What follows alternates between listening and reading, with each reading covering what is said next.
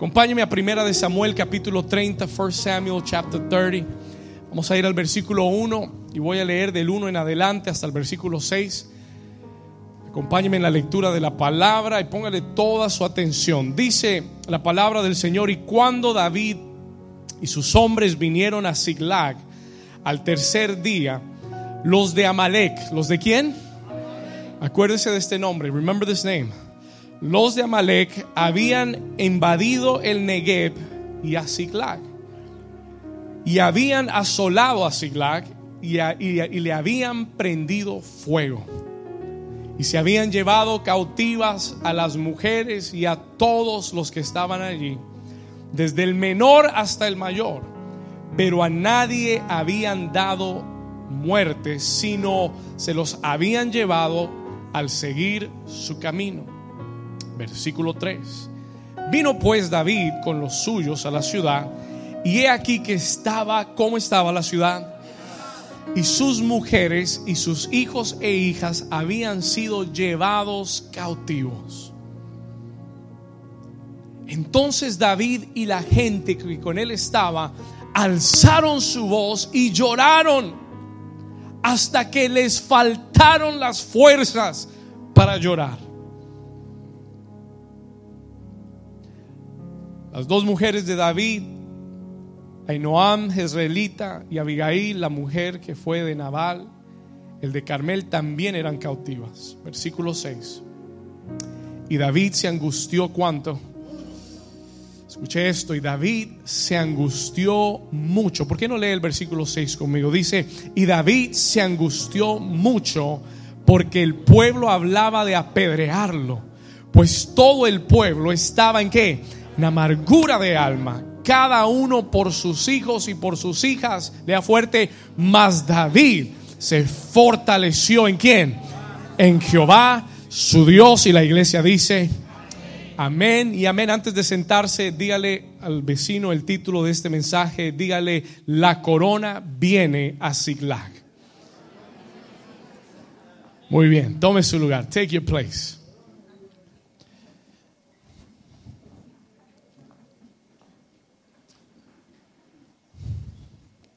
Esta semana eh, sentí muy fuerte de parte del Espíritu Santo el ir más profundo, to go deeper, en la palabra que comenzamos a estudiar la semana pasada. ¿Cuántos, déjeme hacerle una pregunta, cuántos oyeron la prédica del domingo pasado, unción de guerra?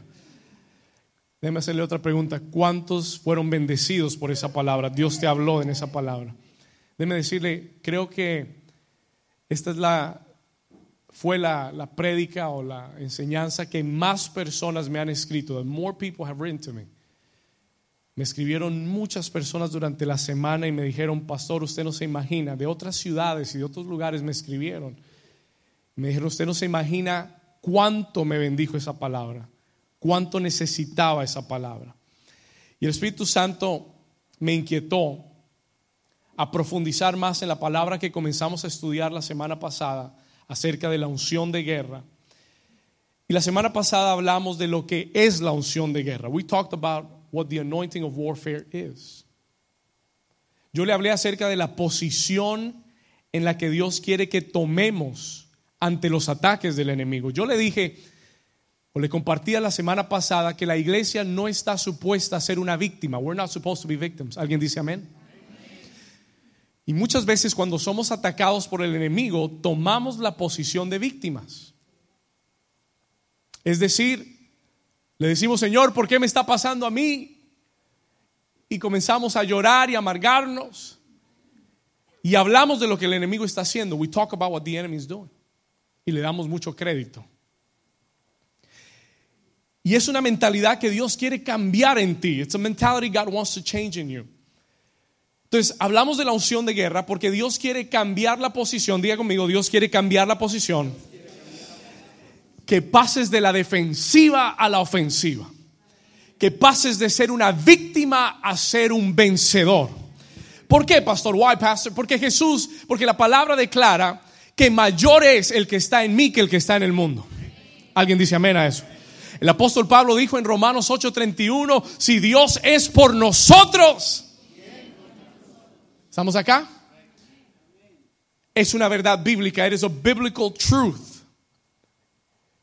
A tal punto que Jesús dijo, las puertas del Hades no prevalecerán en contra de la iglesia. Eso quiere decir que la iglesia va a atacar las puertas del Hades. ¿Estamos acá? No dijo, y la iglesia se defenderá del infierno. No, dijo, y, las puertas del Hades no prevalecerán en contra de la iglesia. Es decir, que la iglesia está en una posición de, ataque, de ofensiva. Alguien dice amén. ¿Alguien, alguien aquí ha estado practicando su posición de batalla. Alguien aquí ha estado cambiando su posición de batalla. Alguien aquí le ha estado dando la vuelta a la mesa para decirle al enemigo, basta ya de jugar conmigo, porque ahora mayor es el que está en mí que el que está en el mundo. ¿Cuántos dicen amén? Si no escuchó el mensaje, pues ahí le dejo el comercial. You have to hear the message. Pero hablamos de la posición. Hablamos de no ser víctimas, sino de vencedores. Aprendimos que hay algo que es la unción de guerra que cambia tu actitud, que cambia tu posición en la batalla. It changes your position in the battle. Y el mensaje de hoy tiene que ver con esto de la guerra. It has to do with warfare. Pero tiene que ver más con dos cosas. Anote esto, por favor. It has to do with two things. Tiene que ver más, número uno, con el propósito y con la promesa. Escribe estas dos palabras porque esto le va a ayudar a entender este mensaje. It's going to help you understand this message.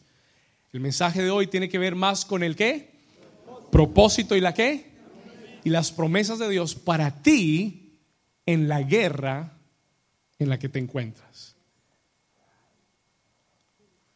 La semana pasada le hablé de lo que es la unción de guerra, what the anointing of warfare is.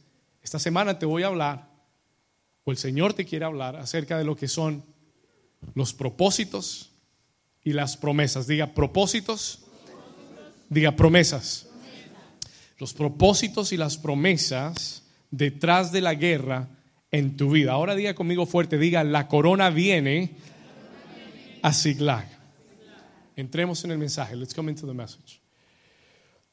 En primera de Samuel capítulo 30, David ya no es un niño. He's no longer a kid. David es un hombre ya de 30 años de edad. He's about 30 years old. Escucha esto, David tiene ya alrededor de 30 años de edad. Y han pasado ya casi 17 años. It's been about 17 years. Desde que lo conocimos por primera vez en aquellos campos de Belén, pastoreando ovejitas, cuando su, cuando su familia no lo llamó a la fiesta familiar donde vino el profeta Samuel buscando al próximo rey de Israel y él no fue convocado. Y ese día Dios lo llamó porque lo conocía y lo trajo delante de él y tomó el cuerno y derramó el aceite y lo proclamó como el próximo rey de Israel.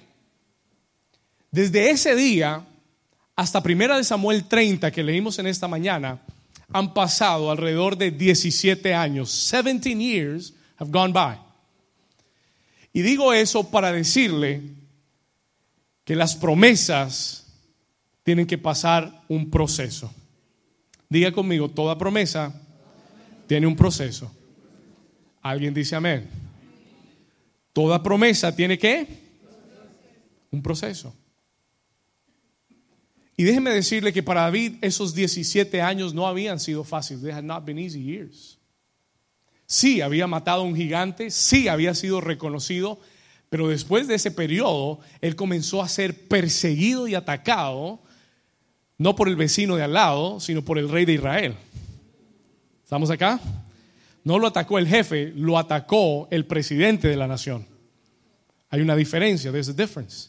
Él comenzó a ser perseguido y estaban buscando no para encarcelarlo, estaban buscar, buscándolo para matarlo. They were looking for him to kill him. Y David por 17 años comienza a pasar un proceso en su vida donde está huyendo de Saúl, caminando en los desiertos, viviendo en cuevas y pasando momentos muy difíciles. ¿Alguien puede relacionarse con lo que le estoy diciendo? Pero pastor, Dios me había dado una promesa. God had given me a promise. Ya han pasado 17 años. ¿Qué está pasando? ¿Alguien, alguien ha hecho esa pregunta algún día? Somebody's made that question. Tal vez este mensaje sea para ti. Maybe this, this message is for you. Porque David llega 17 años después a un lugar llamado Siglag. Diga conmigo Siglag. Y este lugar es clave. This is a key place. Y yo quiero que usted entienda que Siglag para David no es un lugar de victoria. It's not a place of victory. David llega a Siglag huyendo del proceso de Dios. Fleeing from God's process. David llega a Siglag cansado. Escuche esto. He is tired él está cansado de huir, está cansado de esperar, está cansado de ser perseguido. Pastor, ¿cómo sabe eso? How do you know that? Retroceda una página conmigo. Just come back. Capítulo 27, versículo 1. Chapter 27, verse 1. Primera de Samuel 27, 1. Dijo luego David en su corazón. ¿Dónde lo dijo? ¿Dónde lo dijo? Esto no se lo contó a nadie, pero esto era lo que él pensaba. Habrán cosas que tú no le has dicho a nadie, pero hay cosas que estás meditando en el corazón. Mire lo que dice de David. Y David dijo en su corazón, al fin seré muerto algún día por la mano de Saúl. Escuche, este es el mata gigantes. Este es el ungido de Israel llegó a un punto, he came to a place, escúcheme, llegó a un punto donde él dijo, después de 17 años y de tanta persecución, al fin algún día me irá a matar Saúl. David está cansado, he's tired. Él está a punto de tirar la toalla, he's about to give up. Él dice, al fin algún día seré muerto por la mano de Saúl. Nada, por tanto, me será mejor que fugarme a la tierra de los filisteos. El problema es que si usted conoce su Biblia, usted sabrá que los filisteos son los enemigos. Y yo quiero decirle a alguien en esta mañana, no te vayas con los filisteos. No hagas morada con los filisteos. Escúcheme. David dijo, me voy a la tierra de los filisteos para que Saúl no se ocupe de mí. David dijo, estoy cansado de este proceso, así que yo voy a solucionarlo me voy a donde está el enemigo y allá Saúl no me encuentra. Diga conmigo error. It's a big mistake. Escuche esto. Y yo no sé a quién tengo que decir esto, pero Dios te está diciendo en esta mañana, no te salgas del territorio de Dios. No te salgas de la cobertura de Dios. Don't get out of God's covering. Porque aunque estés en el proceso más difícil, si estás en la, con la cobertura de Dios, Él te protege. Pero si te sales de su cobertura, expones todo lo que tienes. ¿Estás aquí conmigo? Yo no sé a quién Dios le está hablando ya. Tengo mucho. I got so much to give you today. Escuche esto. Y él dice,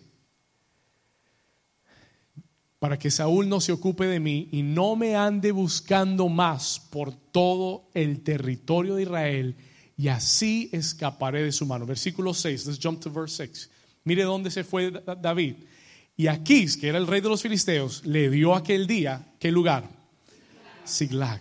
Y se fue a Siglag, por lo cual Siglag vino a ser de los reyes de Judá hasta hoy. Entonces David llega a Siglag. David comes to Siglag Ahora sí, vamos al capítulo 30. Now, we go to chapter 30. Y le digo esto, David llega a Siglag y Siglag representa para David, por favor anote esto, this is what Siglag represents. Siglag representa en la vida de David su punto más bajo, his lowest point. Anote esto. Siglag representa para David su punto más bajo y de mayor ataque en su vida. And greatest attack in his life. Ahí es donde está David.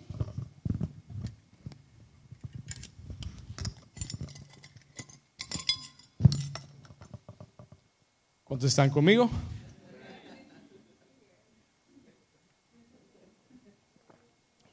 Esto hay que bajarlo con agua. Versículo 1, verse 1. Cuando David y sus hombres vinieron a Siglag al tercer día, se apareció otro enemigo. Ya no eran los filisteos, ahora eran los de qué? Amalek. Por favor, subraye ese nombre. Highlight this name in your Bible. Amalek es un enemigo continuo de Israel. They're a continuous enemy of Israel. Usted lo va a encontrar en la historia de Israel en muchos lugares. Pero déjeme decirle algo de Amalek. Let me tell you about something of Amalek. Porque Amalek es un espíritu. Y Amalek sigue vivo hoy. Por si usted no lo sabía. Y sigue buscando a los hijos y las hijas de Dios. Y Amalek es un enemigo que busca las debilidades en tu vida. Amalek siempre busca a los más débiles o siempre te busca cuando estás más débil. When you are the weakest. Amalek nunca te ataca cuando tú estás fortalecido en Dios. Amalek siempre viene cuando estás débil y cuando no tienes fuerzas. ¿Cuántos están aquí conmigo? Encontramos, eh, estúdielo en su Biblia. No tengo tiempo para enseñárselo, pero solo quiero hacer esta anotación. Amalek es un enemigo que busca tu debilidad. He looks for your weakness. Y cuando los hombres de guerra estaban fuera, when they were out, Amalek vino a Ziklag y se llevó a los más débiles. He took the weakest. ¿Cuántos están acá conmigo? ¿Están despiertos? Cuando los hombres de guerra estaban fuera de la ciudad, Amalek vino y atacó a Ziklag y se llevaron a las mujeres y los niños porque el enemigo siempre buscará atacarte en tu punto débil, en your weak side. Escúcheme bien. Vamos a ir al versículo 4. Let's go to verse 4. Vamos al 3. Let's go to verse 3. Y vino pues David con los suyos a la ciudad. Escuche esto. Y he aquí que estaba como They had taken David City, habían tomado la ciudad de David y le habían prendido fuego. They had burned it down. Y se habían llevado, miren, versículo 3, y he aquí que estaba quemada y sus mujeres y sus hijos e hijas habían sido llevados como cautivos. Y aquí está la razón por la que este es el punto más débil. Escucha el versículo 4. Y entonces David y la gente que con él estaba alzaron su voz y ¿qué hicieron? Lloraron. Este es el punto más bajo porque dice que lloraron tanto. Ah, yo no sé si algún día usted ha llorado tanto que ya no tenga más fuerza. Pero David y sus hombres, estos no son niños, estos no son, eh, eh, estos no son jovencitos, estos son hombres de guerra. Dice war, men of war que están llorando desesperadamente hasta que ya no tienen fuerza para llorar. ¿Cuántos me están entendiendo?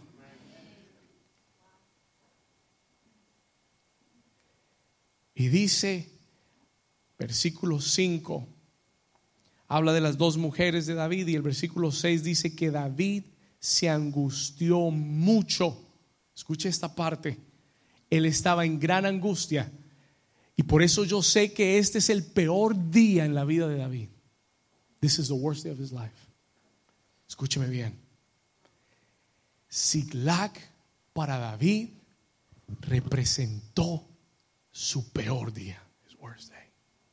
¿Sabe por qué ese fue el peor día? Porque una cosa es que te ataquen tus enemigos.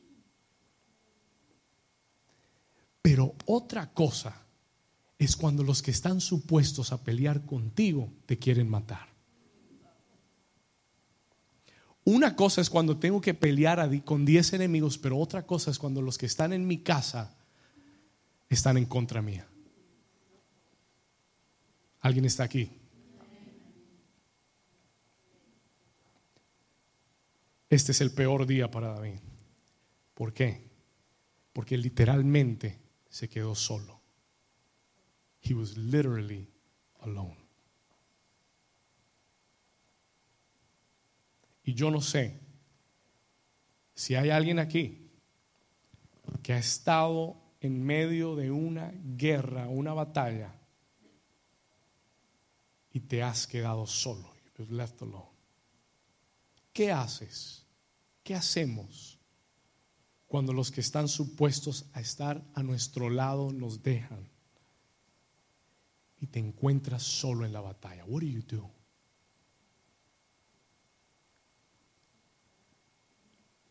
What do we do? La mayoría de las personas se rinde. Escúchame bien. La mayoría. Y estoy hablando cristianos y no cristianos. Estoy hablando gente de fe y, no, y de no fe. La mayoría, cuando se encuentran solos, se rinden. La mayoría entran en la amargura. They come into bitterness. ¿Cómo así amargura, pastor? Porque comienzas a echarle la culpa a otros. You begin to blame others. Y es posible entrar en tal amargura que le echamos la culpa a Dios. That we begin to blame God. ¿Por qué lo permitiste? ¿Por qué dejaste que esto pasara? ¿Por qué no cambiaste las circunstancias? ¿Por qué me tienes aquí si yo lo único que he hecho es servirte? Y puedes caer en amargura. You could come into bitterness. ¿Alguien está aquí conmigo? La mayoría rinden su llamado. They surrender their calling. Yo sé de lo que le estoy hablando.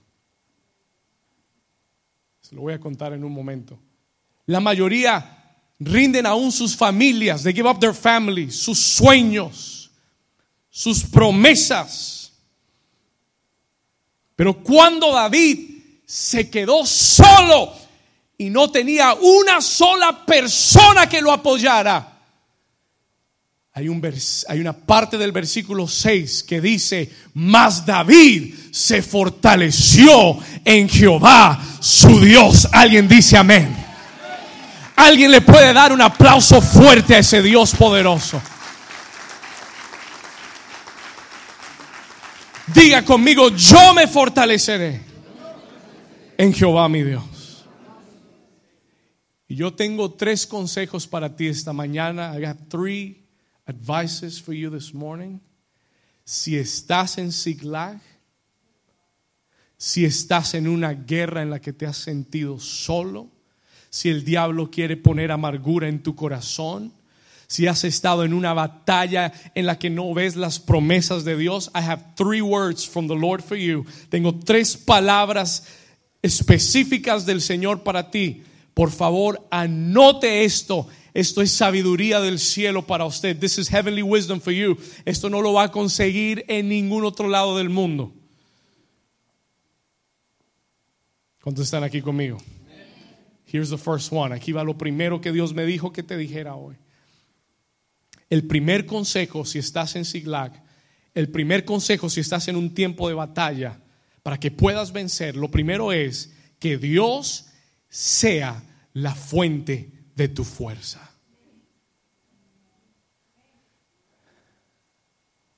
Escriba eso. Que Dios siempre sea la fuente de tu fuerza. Y déjeme decirle esto. Let me.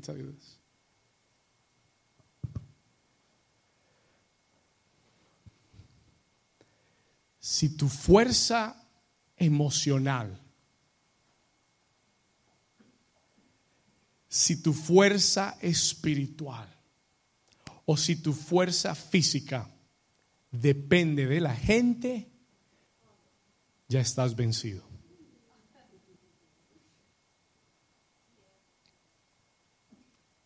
Escúcheme bien. Y yo sé que esto suena sencillo, pero se lo voy a desmenuzar. I'm going to break this down. Y le, y le garantizo que para el 90% de ustedes esto es un problema.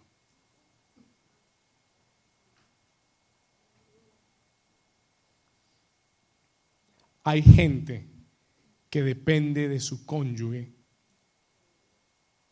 para estar bien. Hay gente que depende de su familia para tener fuerza emocional. Hay gente que depende de un jefe o de un trabajo para estar fuerte emocionalmente o espiritualmente. Y si eso es verdad, and if that is true, ya tú perdiste la guerra. Y le voy a decir por qué. Let me tell you why. Porque si el enemigo quiere destruirte, lo único que tiene que hacer es tocar lo que está a tu alrededor y ya te destruyó. And he's already got you. ¿Cuántos están acá conmigo? Si mi fuerza, la fuente, si, si la fuente de mi fuerza depende de mi familia, pues el diablo se va a meter con mi familia. ¿Alguien está aquí? Y esto te va a ayudar a entender batallas en tu vida. El diablo no es estúpido. Escúchame bien. El diablo es astuto. Y él busca tu debilidad. He will look for your weakness. Y lo que sea una fuente emocional para ti, la va a atacar. He will attack it. Y lo hará vez tras vez tras vez. ¿Por qué? Porque si tú dependes demasiado de la gente que está a tu alrededor que amas, entonces él atacará a los que amas para desestabilizar tu vida. ¿Alguien está aquí conmigo? ¿Alguien está aquí todavía? Are you here? Escúchame muy bien, listen to me carefully. Tu fuerza no puede venir de tu familia. Cannot come from your family.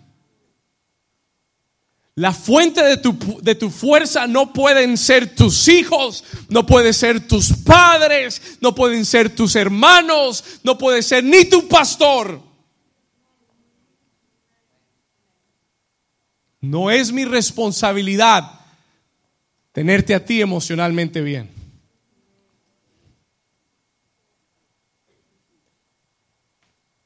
Y hasta que la fuente en tu vida no cambie, nunca verás la victoria en tu vida. ¿Alguien me está entendiendo? Listen to me carefully. El hombre y la mujer. Sí, porque David se quedó literalmente solo. Literally alone. Su padre y su madre no estaban. Escúcheme bien y sus hombres de guerra no estaban. No tenía su esposa para que lo confortara.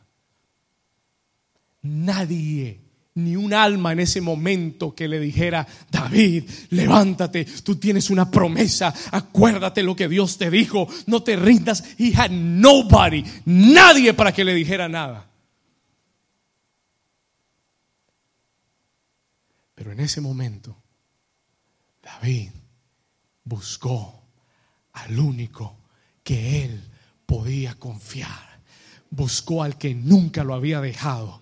Buscó al que lo había escogido cuando él era un solo un niño, cuando nadie creía en él. El Dios que lo había llamado y había puesto aceite en su cabeza, aun cuando su familia no lo había buscado. Él buscó a ese Dios en que, a quien él le había escrito canciones y cánticos y le dijo, Señor, necesito tu fortaleza, porque si tú estás conmigo, ¿quién contra mí? Alguien puede dar un aplauso fuerte a ese Dios poderoso que nunca te dejará, que nunca te abandonará. Alguien diga aleluya. Fortalece, toca al vecino y dile, fortalecete en Dios. Vamos, toca a alguien y dile, fortalecete en Dios. No dependas de nadie, don't depend on nobody para estar bien. No dependas de nadie para estar bien. Mi bienestar depende de Dios. Depende de Dios. Y le tengo una noticia, Dios nunca cambia. Yo le dije, Dios nunca cambia. Él es el mismo ayer, hoy y por los siglos. Dios no se levanta un día y está de mal genio. ¿Cuántos dicen gloria a Dios? Dios no se levanta un día y está de malas pulgas y comienza a tirarte truenos. No, Él es el mismo, diga, Él es el mismo. Ayer, hoy y por siempre. Él es bueno y Él no puede ser de otra forma sino bueno. Y por eso tú puedes, y por eso el hombre y la mujer de Dios que va a salir de Ziklag, que va a vencer al enemigo, que va a vencer la batalla, tiene que tener sus fuerzas puestas en Dios. Mire lo que dice el Salmo 84, por favor anótelo. David escribió este salmo, David wrote the psalm, y, yo estoy seguro que lo escribió en Siglag. I'm almost sure he wrote it in Siglag. Salmo 84, versículo 5. Mire lo que dice este versículo. Dice, bienaventurado, muy bendecido es el hombre que tiene en ti sus qué. Dígalo fuerte, que tiene en ti sus, en cuyo corazón están tus Versículo 6, verse 6. Atravesando el valle de lágrimas lo cambiarán en fuente cuando la lluvia llene los estanques. Atravesando el valle de lágrimas cuando yo pienso que no hay solución. Atravesando el valle en Siglag lo cambiarán en fuentes de aguas vivas. ¡Wow! Alguien diga gloria a Dios irán de poder en poder y, verán a Dios en Sion. Dale un aplauso fuerte al Señor. Pero ¿quiénes? Versículo 5. Los que tienen en ti sus fuerzas. Aquellos cuya fuente de fuerza es Dios.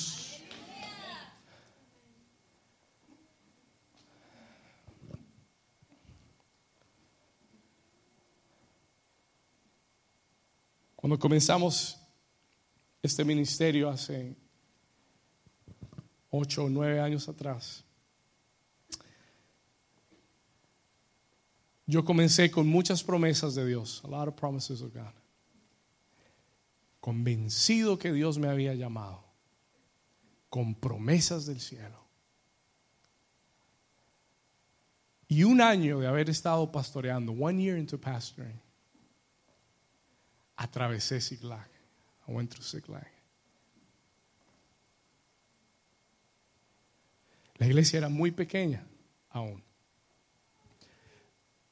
Teníamos no más de 20 personas. We had no more than 20 people. Yo tenía pocos líderes. Estaba en ese momento pasando una situación emocional muy difícil. I was going through a difficult emotional moment. Y en cuestión de una semana, en one week, los líderes que tenía en la iglesia y gente a la que yo quería mucho se fueron de la iglesia, they left the church. Y yo vi en ese momento todo lo que quería construir colapsar. Colapso. Y recuerdo ese viernes en la noche cuando recibí una noticia devastadora. Receive a devastating news. Me encerré en mi closet, llorando como nunca había llorado, like I had never cried before. Y le dije al Señor, Señor, perdóname, pero yo no puedo más. En ese momento yo estaba casado y mi esposa en ese momento se había ido. She had left. El matrimonio iba hacia abajo. Los líderes se habían ido. Yo me sentí totalmente solo. Y le dije, Señor, perdóname. Pero yo no puedo más. I can't anymore. Llorando. Y en ese closet oí la voz de Dios. I heard the voice of God. Y el Señor me habló. Y me dijo, David, ¿quién te llamó al ministerio? Y yo le dije, Señor, tú me llamaste. Y él me preguntó, ¿Y de quién depende ese ministerio? ¿De los líderes o de mí? Y me puso a pensar. Y yo le dije, Señor, pues, Señor, el Señor me dijo, si tú te rindes porque los líderes se fueron y porque te dejaron, entonces tú no dependías de mí. Esto no dependía de mí, sino de ellos. Y el Señor me cacheteó. Y el Señor me dijo una cosa más. Me dijo, David, yo no me he ido de esta iglesia. Yo te llamé y voy a estar contigo para cumplir todo lo que te dije. Y en ese momento mi corazón se fortaleció. My heart was strengthened. En ese momento me levanté y le dije a Dios, Dios, si tú vas conmigo, yo sigo hacia adelante. Si tú te quedas conmigo, entonces yo sigo en la batalla. Y déjeme decirle, hoy somos diez veces más de lo que éramos en ese momento por la fidelidad de Dios. Alguien dice gloria a Dios. Alguien le da un aplauso fuerte al Señor. Toca a tu vecino y dile, fortalecete en Dios. Vamos, dígale a alguien, fortalecete en Dios. Strengthen yourself in the Lord. Mi victoria no depende de la gente. Mi victoria como pastor no depende de ti. Si tú te quieres ir, mira, allá está la puerta. There's the door. Esa era la verdad que Jesús sabía. Y un día sus discípulos le dijeron, todo, todo el mundo se está yendo, Señor. A la gente no le gusta tu mensaje. No estamos, nadie nos está viendo por la, por la televisión. Tenemos low ratings. Y él les preguntó, ¿ustedes también se quieren ir? Do you want to leave? Se pueden ir. Todos se pueden ir. Porque mi ministerio no depende de ustedes. Mi llamado no depende de ustedes. Mis promesas no dependen de ustedes. Mis promesas dependen de Dios. Alguien dice gloria a Dios. Alguien le da un aplauso a Jesús.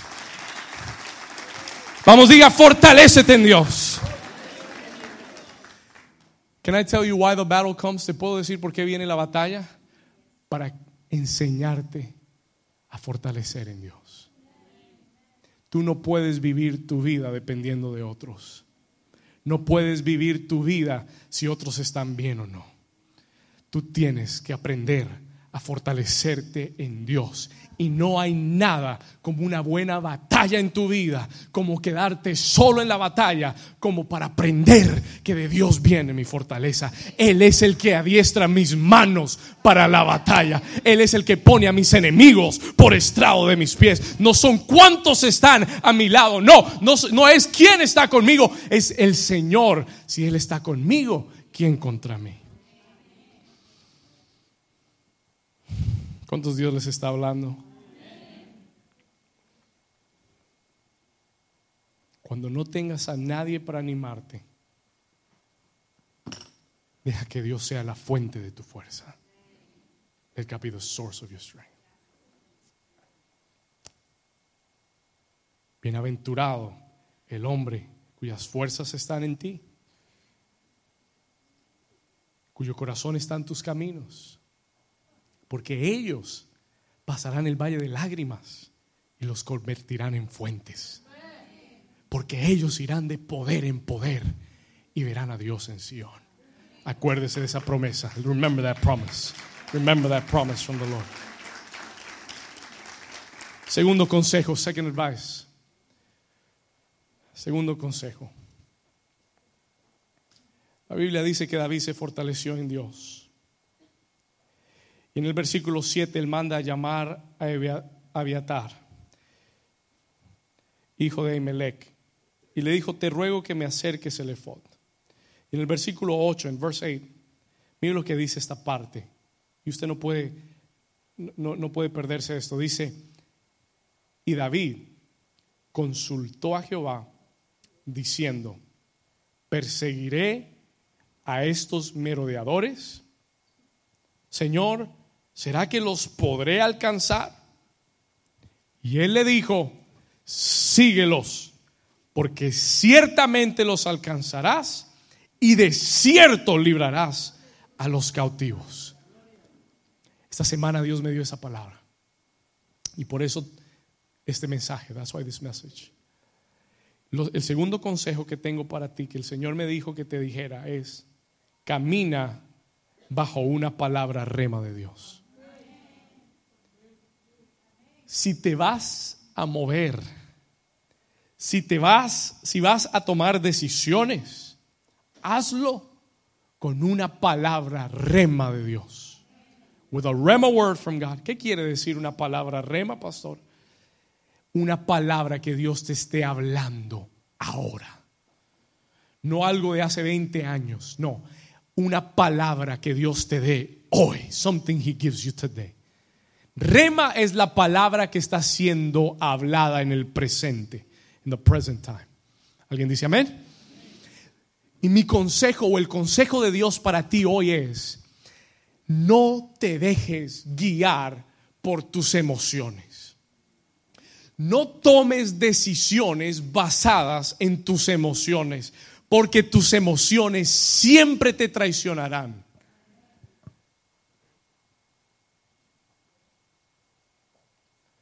Nunca, never make decisions based on emotion. ¿Cuántos cristianos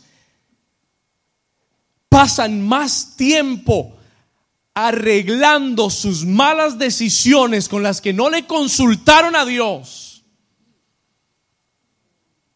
que disfrutando de lo que Dios tenía para ellos? ¿Alguien está aquí conmigo? Y usted me dice, pastor, ¿qué tengo que hacer? No moverte hasta que tengas un rema de Dios. Si Dios no me habla, no voy a ningún lado. No voy a tomar decisiones al menos que Dios me hable. David consultó a Dios. Hubiera sido normal para un hombre de guerra haber tomado su escudo, su espada y decir, los voy a perseguir y voy a recuperar a mi esposa y a mis hijos y voy a arrasar, porque él era un guerrero, he was a warrior. Pero es que la victoria no viene si tú quieres o no. Ah, ah, ah, Dios no te va a dejar llevarte el crédito de lo que Él quiere hacer. Como decía mi papá, no se vista que no va no te vistas que no vas. Y si usted decide, y se lo voy a decir como su pastor, con todo el amor de Dios, escúcheme bien, hay gente aquí que el Señor me dijo, estás a punto de tomar una mala decisión. You're about to make a bad decision. Y el Señor le está diciendo a alguien, detente hasta que Dios no te dé una palabra rema. Porque es que hay muchas personas que se creen muy inteligentes y muy sabias. Y yo te digo, con todo amor y todo temor de Dios, ten mucho cuidado para que después no, no gastes tu vida reparando los errores por no haberle consultado a Dios. El Dios que conoce todas las cosas y que sabe el final desde el principio, es el Dios que tenemos que consultar. Algo es lo que yo veo, otra cosa es la que Dios ve. Y si yo estoy tomando decisiones por lo que a mí me parece que veo, que estoy viendo, las estoy tomando a ciegas. Porque solo Dios sabe lo que viene mañana. El Señor me dijo, si estás pensando cambiar de trabajo, pídele al Señor una palabra rema. El Señor me dijo, si estás pensando hacer un viaje, consulta con Dios. El Señor me dijo, si estás pensando comprar algo, consúltale a Dios. Si tienes que tomar decisiones familiares, consúltale a Dios. Estás pensando mudarte a un lado, consúltale a Dios.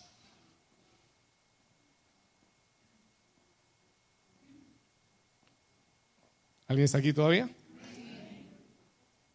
Porque si no lo haces, if you don't do it, te expones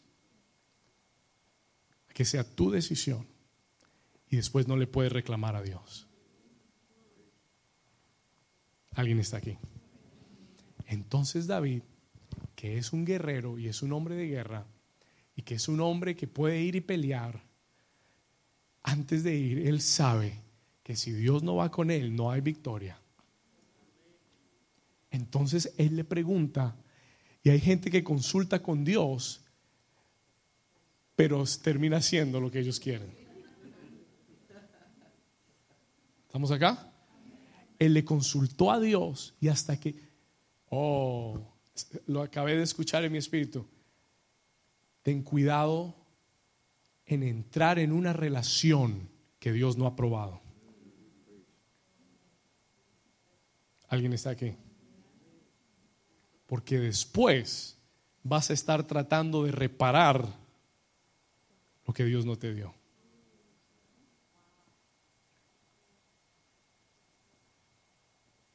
No entres en una relación si no tienes una palabra de Dios.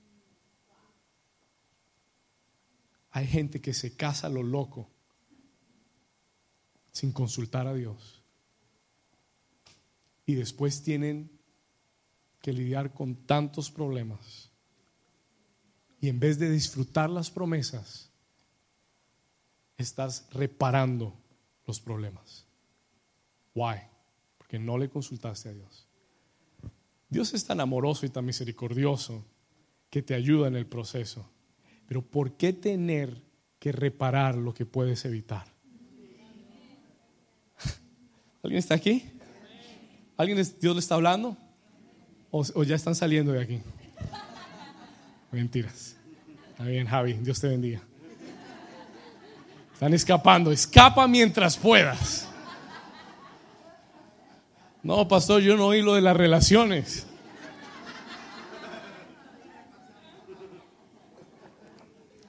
Pues es mejor quedarse sentado. ¿Cuántos dicen amén? ¿Cuántos le dan un aplauso fuerte al Señor?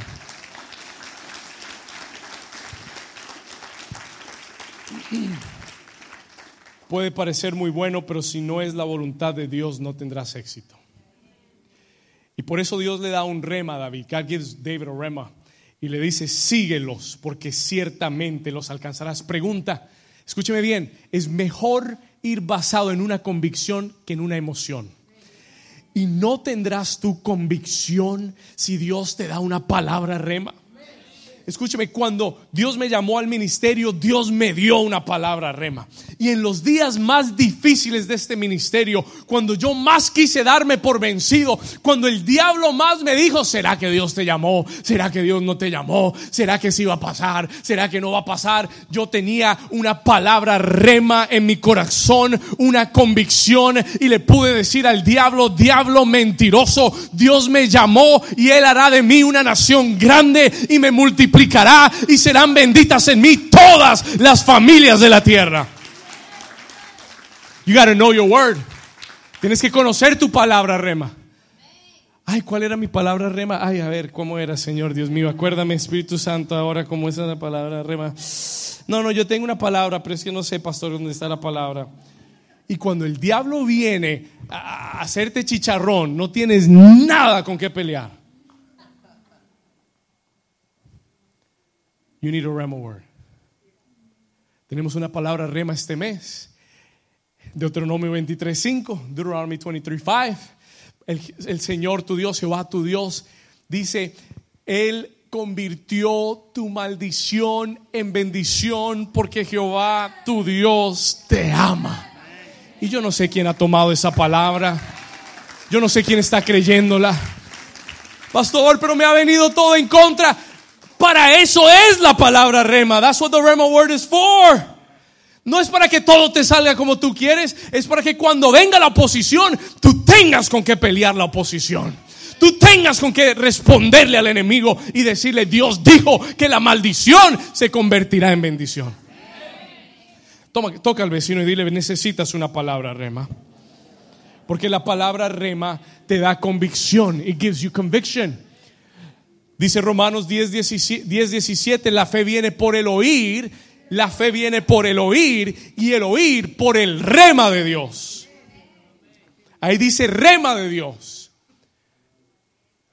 Esa palabra ahí es rema, no logos. La fe viene por el rema de Dios en tu vida. Porque hay mucha gente que, que cae ante el ataque y la adversidad porque no tienen un rema de Dios. Porque el diablo viene y te vende cualquier idea y tú se la compras y no tienes un rema. You have no rema. No hay convicción en tu corazón. There's no convictions. Tú vives por emociones. Tú vives por emociones. You live by emotion. Tus emociones dictan hacia dónde vas. En vez de la palabra dictar hacia dónde vas.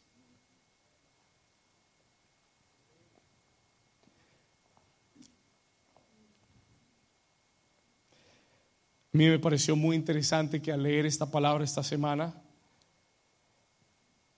la palabra fue la misma que Dios le dio a Abraham. Y yo sé que esto es rema para alguien. Dios le está diciendo a alguien hoy, escuche esto, no dejes escapar a tu enemigo. Dios le está diciendo a alguien hoy aquí, ve y arrebátale lo que es tuyo. Y recupéralo todo. ¿Alguien está acá?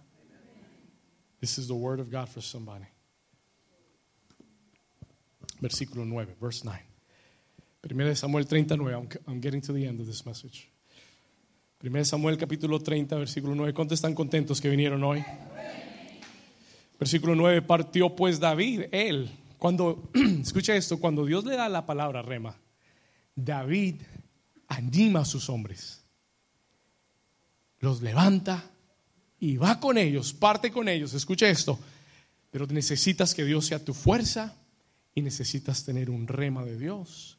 Y después David se levantó. Then David got up, versículo 9, partió cuántos hombres? No lo escuché, ¿cuántos hombres?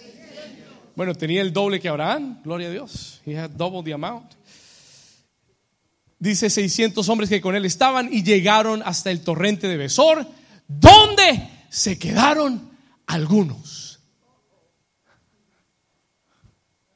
Versículo 10. Pero David, ¿qué hizo? Versículo 9, ¿dónde se quedaron algunos? Versículo 10, ¿qué hizo David? Y David. Versículo 9, ¿dónde se quedaron algunos? Pero cuando tú tienes la unción de guerra, tú no te quedas con el resto de las personas, tú sigues avanzando porque Dios está contigo. ¿Alguien está aquí? Listen to me carefully. Cuando la unción de Dios está en tu vida, pon atención a esto. No todos van a llegar contigo.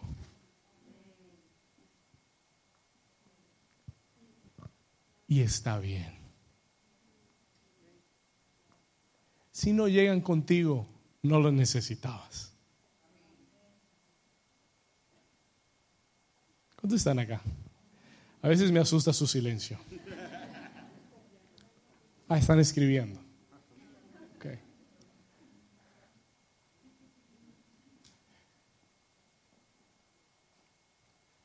Si no llegaron contigo, no te detengas. Porque no todo el mundo va a llegar contigo. Muchos se van a quedar en el camino. Pero tú asegúrate de seguir hacia adelante. You keep going forward. ¿Estamos acá? Asegúrate de seguir adelante. You keep going forward. Cuando la unción está en ti, tú no te detienes con los demás. Tú sigues adelante. Toque al vecino y, y dígaselo, regáñelo, dígale, sigue adelante. No te rindas. Tú sigue adelante. You keep going forward. Y siguió adelante, versículo 10, con 400 hombres, o sea que se le quedaron 200 una tercera parte se le quedó atrás. One third of his men were left behind. Empezó con 600 y ahora tenía 400. Para cualquiera eso es una derrota, pero no para David, not for David. David siguió adelante. David siguió adelante. He kept going forward.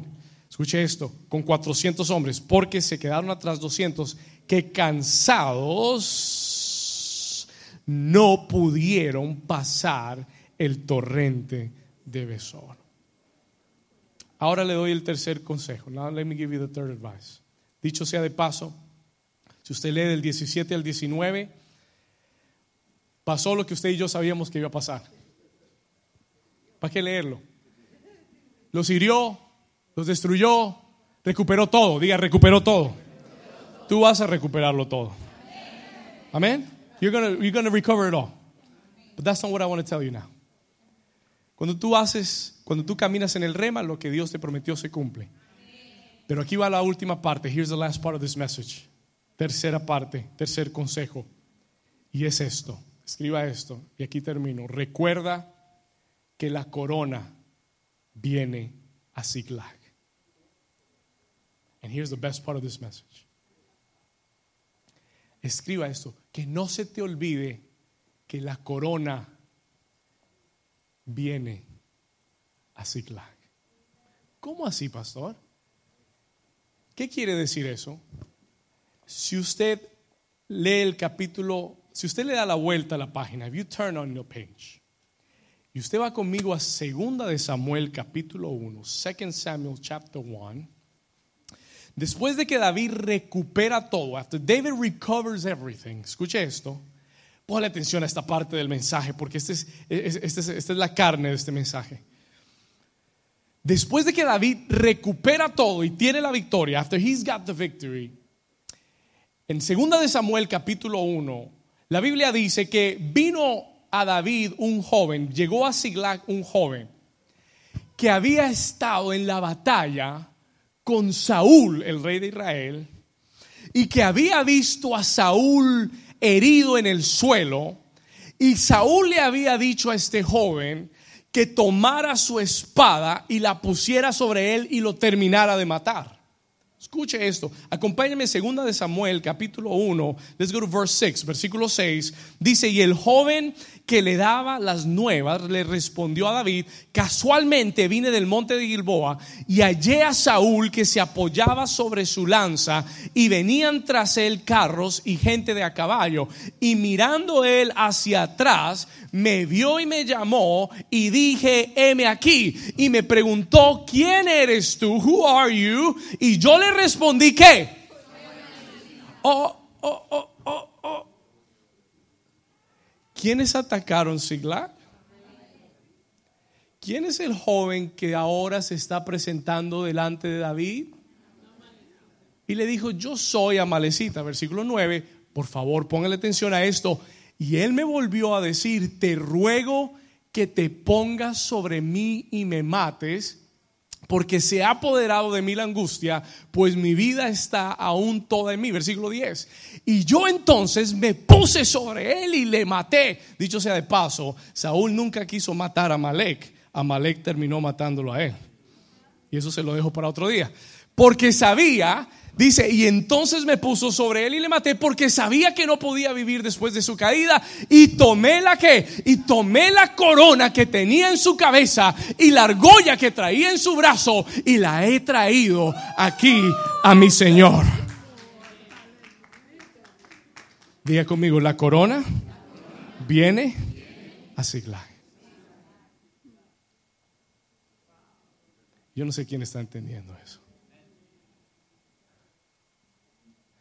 Tu lugar de mayor dolor será tu lugar de mayor poder. La promesa de 17 años se cumplió en manos de un enemigo.